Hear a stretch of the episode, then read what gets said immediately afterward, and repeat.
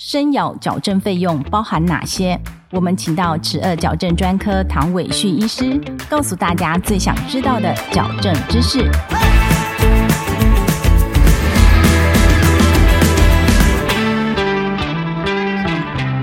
请问唐医师，生咬是如何发生的呢？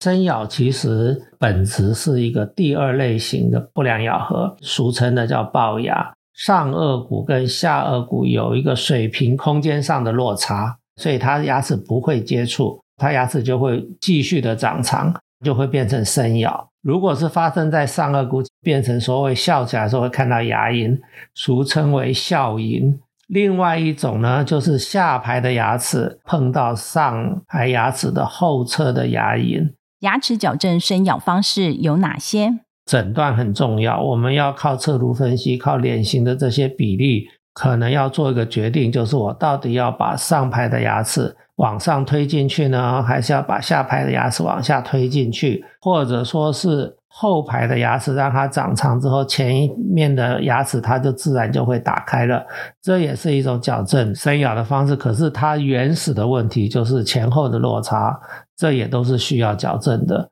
在适当的年龄开始治疗，然后病人的配合度又够好的话，就可以不用拔牙。那如果是成年人的话，这个问题就比较麻烦了，因为有的生咬它会造成下脸部的比例变短，就是一个老化的一个现象。所以我们如果矫正好了之后，它下脸部的长度的比例又调回到比较好的比例的时候，这个人看起来他就会比较漂亮，然后呢，人也看起来会比较年轻。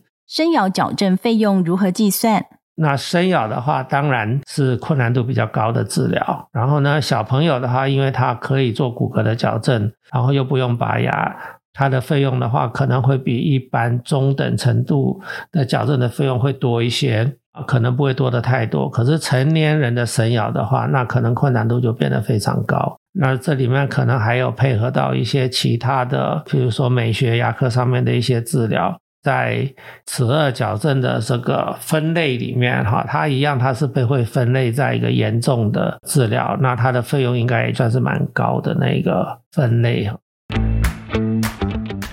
本节目由上城齿颚矫正中心热情播出中。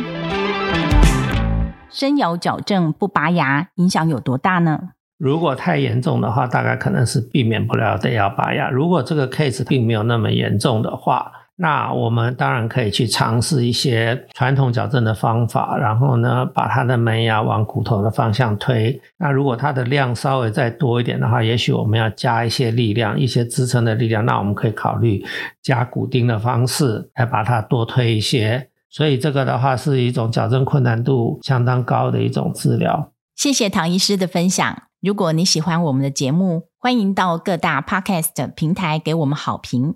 十二矫正。大师讲堂，我们下一集见，拜拜。